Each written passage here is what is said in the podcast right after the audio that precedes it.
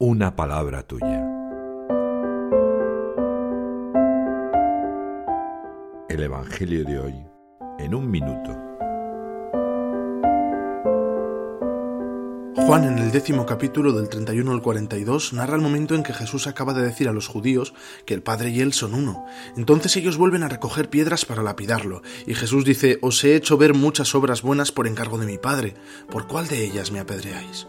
Los judíos explican que por ninguna, sino por blasfemar. Jesús alude a la escritura que dice, Yo os digo sois dioses y argumenta, si la escritura llama dioses a quienes vino la palabra de Dios, ¿por qué decís que blasfema quien el Padre consagró y envió al mundo por decir soy hijo de Dios? Aunque no me creáis a mí, creed a las obras. El Padre está en mí y yo en el Padre. Cuando intentan detenerlo, huye al Jordán, donde muchos creerán en él.